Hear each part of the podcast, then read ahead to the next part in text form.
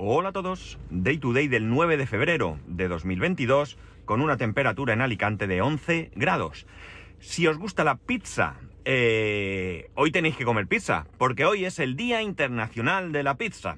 Esto no es un patrocinio ni nada de nada, pero os lo digo porque luego pasa que al día siguiente leemos artículos de eh, como, este, que hoy era, que el día antes fue el día de la pizza, y pensamos, pues podía haberlo celebrado comiendo pizza. Pues bueno, pues ya sabéis, hoy, día 9 de febrero, Día Internacional de la Pizza. Cuando dejo a mi hijo en el cole, eh, yo voy siempre, generalmente, siempre voy en manga corta. En estos momentos estoy en manga corta, ya lo he comentado alguna vez. Pero cuando salgo del coche, que voy a acompañar a mi hijo hasta el, hasta el cole, que ya digo, eh, aparcamos, eh, pues un poco, no voy a decir alejado, ¿vale? Pero sí que aparcamos en una zona eh, separada. Me pongo una, chaqueta, ¿no? hace fresco, yo no siento mucho frío, pero si me constipo, ya lo he contado. Y al volver, lo que hago es que me quito la, chaqueta, una rebeca, una sudadera, lo que sea. Y suelo dejarla en el asiento trasero del coche. De lunes a viernes está esa chaqueta ahí en el, asiento trasero. Eh, no me la subo a casa siquiera. Yo llego esta tarde a casa y ahí se queda la chaqueta para tenerla al día siguiente, por comodidad. Podría subirla y bajarla, ¿vale? No, no me la cambio todos los días, si es que es para un tramo, es decir, la chaqueta está limpia, está, sabéis, ¿no? Bueno, el caso es que llego al coche y una vez que llego al coche estiro de la, de la manilla del, del manillo, del, no sé cómo se llama, del coche para abrir la puerta. Sin haberle dado al eh, botón de apertura que viene en el mando de la llave, ¿no? Eh, esto me pasa casi todos los días. Con lo cual la conclusión es que sea el que sea el coche que me compre próximo, tiene que detectar que estoy al lado y abrir los pestillos para poder abrir la puerta, ¿no? Porque si no, es un rollo. Ya sé que es un problema de estos que llamamos del primer mundo, pero es, es lo que hay. Bueno, al lío. Cuando yo empecé a interesarme por el tema de la, informática, de los ordenadores, realmente mm, lo que uno hacía era eh, aprender sobre, sobre programación. Eh, no había realmente muchas posibilidades de aprender cosas sobre hardware, excepto aquellas personas que tenían conocimientos de electrónica, etcétera, y eran capaces pues, de jugar con otro tipo de, cosas. Pero realmente la inmensa mayoría de los mortales, pues eh, lo que podíamos hacer con esos primeros eh, pinitos que hacíamos, y que empezaban pues comprando algún ordenador, ya tipo, pues en mi caso fue el ZX81, después el Spectrum, el Big 20, Commodore 64, etcétera, etcétera. Eh, bueno, pues era eso, uno aprendía a programar en BASIC, era lo, más eh, cercano que uno podía, que podía hacer, ¿no? Eh, evidentemente había gente mucho más avanzada que podía aprender otros lenguajes como ensamblador y cosas así, pero ya digo, la mayoría de los que empezábamos nuestro acercamiento era a través de la programación del BASIC. Eh, conforme fueron pasando los años, eh, ahí seguíamos comprando ordenadores cerrados, ordenadores que como mucho, mucho, pues podías ampliar la memoria, ¿no? Eh, por ejemplo, el Atari que tenía yo, el primer Atari que tuve, el, el Atari ST 1040 FM, creo que era. Sí, FM.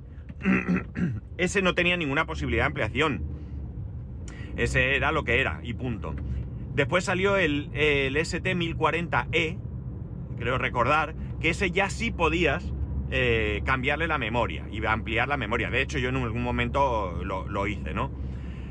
La cuestión está en que, en que, bueno, pues eso, no había mucha historia.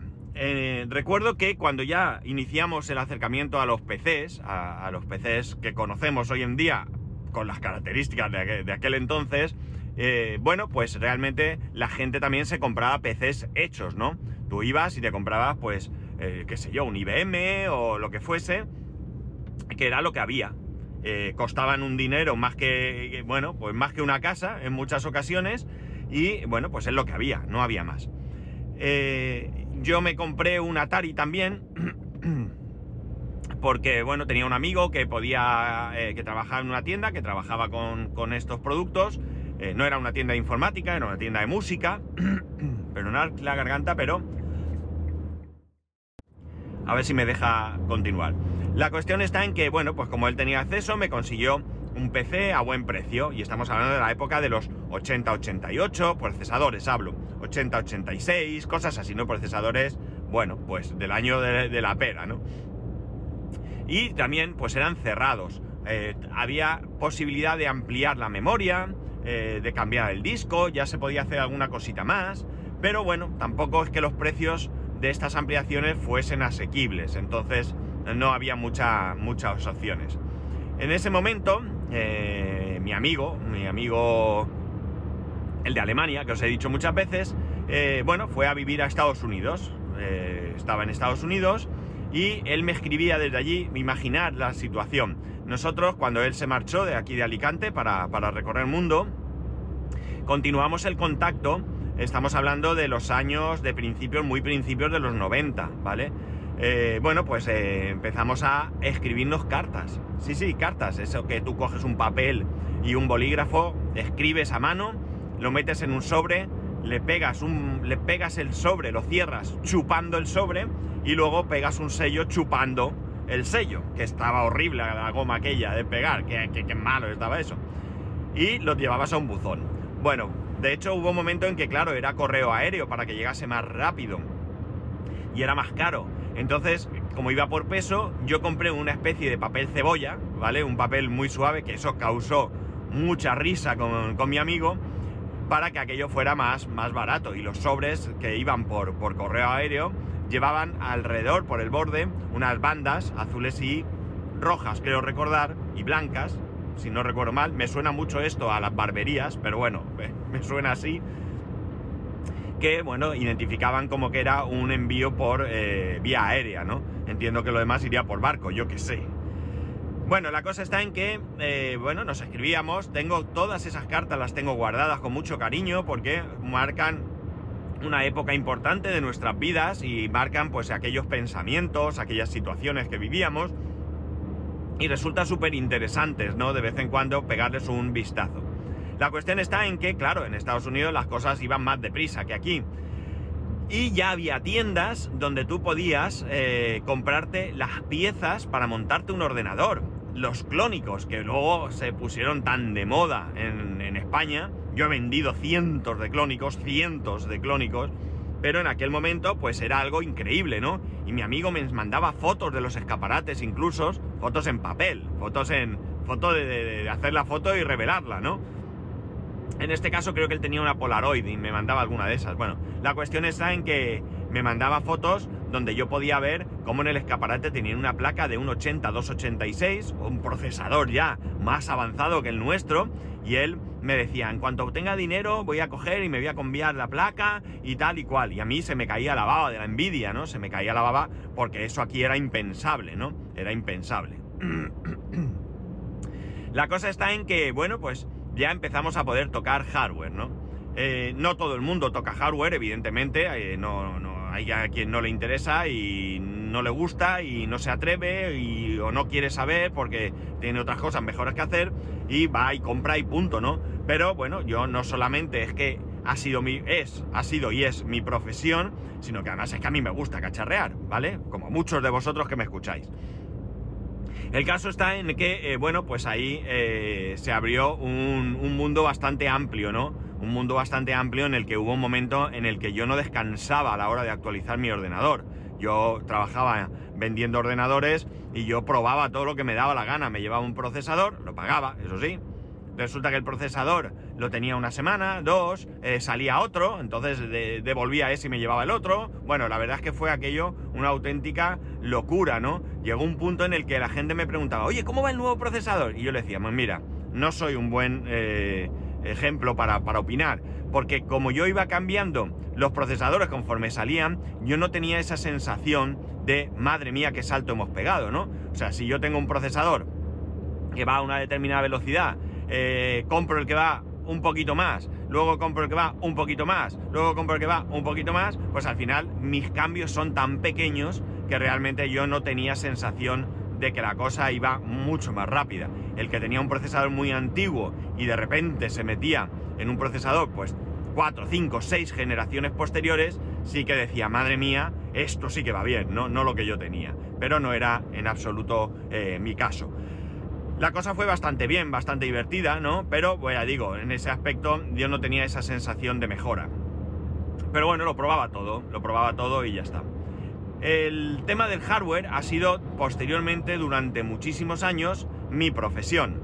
Cuando trabajaba en PC Box era hardware, después cuando monté mi propia tienda, mis, o sea, mis tres años en PC Box fueron hardware, mis cinco años con mi tienda fueron hardware y mis 17 años en la empresa que estaba antes, en T-System Eltec, eh, fueron también... Eh, T-System Eltec primero, T-System Iberia después, T-System Eltec otra vez, Eltec otra vez solamente porque no vendieron la parte. Bueno, ya sabéis dónde trabajaba antes y nunca lo he dicho aquí.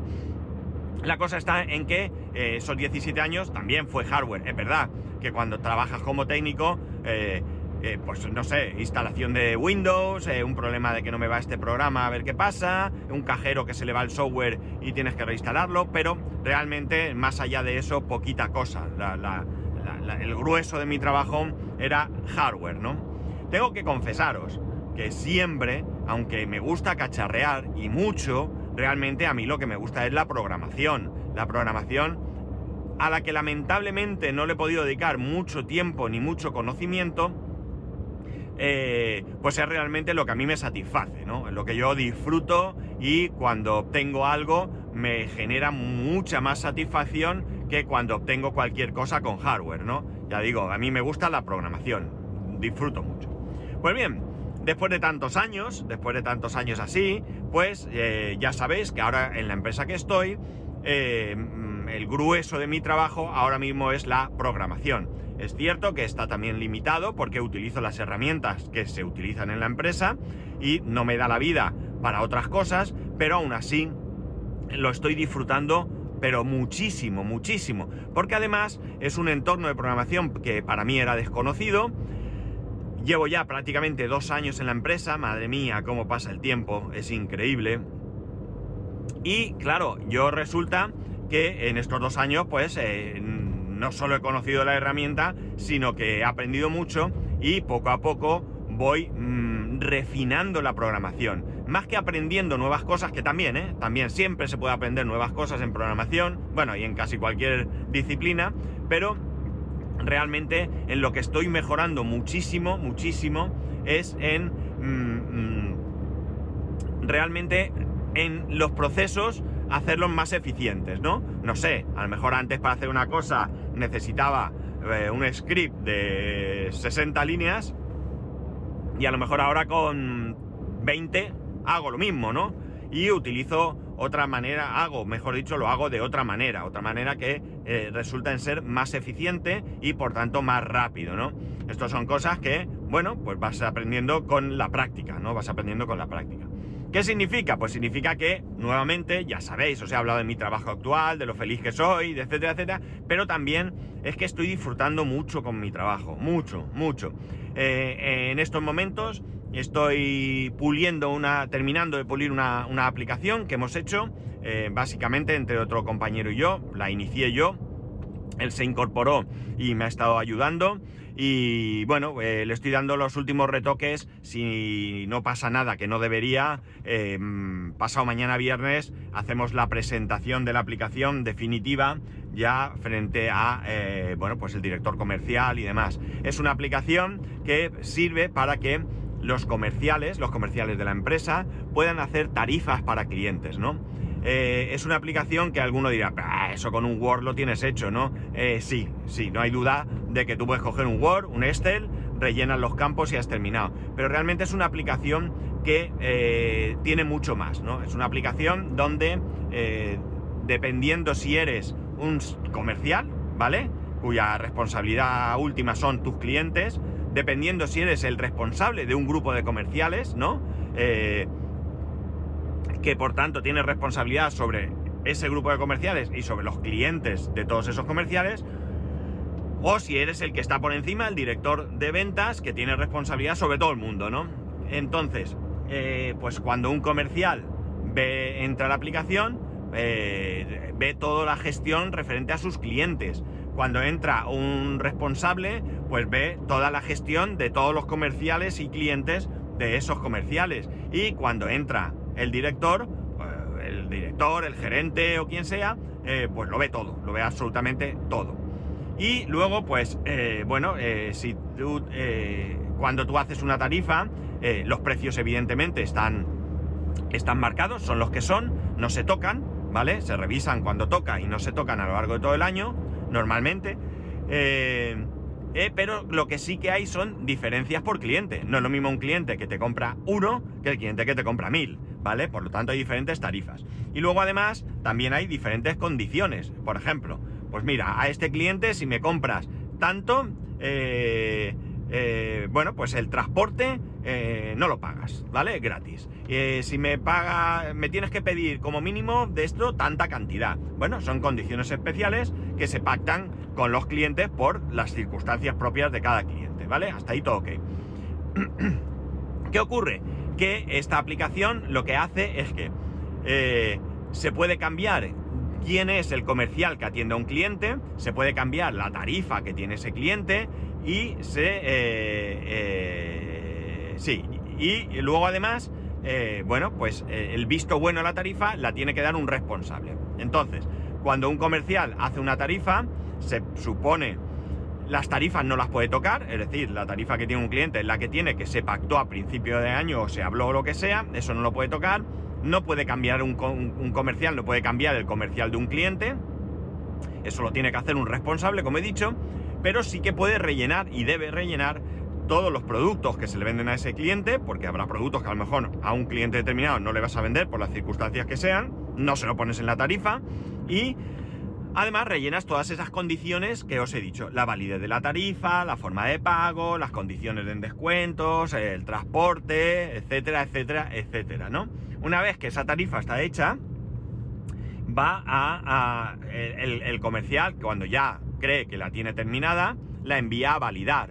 Entonces su responsable comprueba que lo que hay es correcto, que es ok, que la tarifa es la que corresponde, que no ha habido ningún error, que las condiciones son las que deben de ser, eh, la validez de la tarifa, bueno, todo lo que sea que tenga que comprobar, y entonces la valida. En el momento que la valida, el comercial ya puede imprimirla. Cuando digo imprimirla, pensar en generar un PDF, ¿vale? Ese PDF luego lo imprimes en papel o lo dejas así y ya se le puede entregar al cliente, ¿no? Ya se le puede entregar al cliente. Esto es un proceso que está bien porque además, cada vez que se genera una tarifa, la tarifa anterior queda guardada, ¿de acuerdo? Hay un histórico. Las tarifas eh, que se envían a validar ya no se pueden modificar, las tarifas una vez que se han validado eh, tampoco se pueden modificar y las tarifas que se rechazan, por el motivo que sea, ¿no? Pues oye, mira, es que estas condiciones no son las que le corresponden, te has confundido, ¿vale? Entonces, en ese momento el comercial puede decidir si abandona la tarifa, es decir, vale, la cancelo para siempre, paso,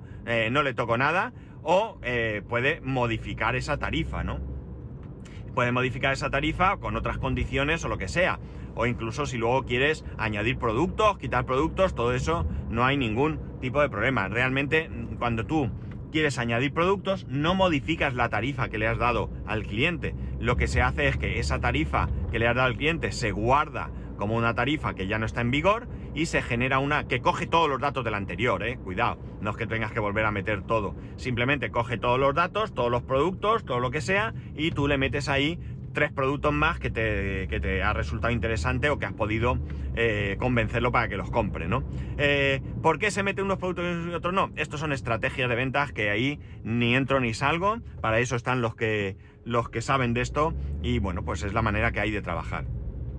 La cuestión está en que esto va a facilitar mucho la tarea. No hay que hacer una Word, no hay que hacer un Excel, tenemos un histórico, se revisan las tarifas antes de enviarlas, hay un responsable que se hace cargo de haber dado el ok. Eh, bueno, pues digamos que queda todo un poco ahí, con correos que automáticamente se envían. Se envía una tarifa para validar tal, no sé qué, se avisa administración si ha habido un cambio de tarifa o lo que sea, lo tienen que saber.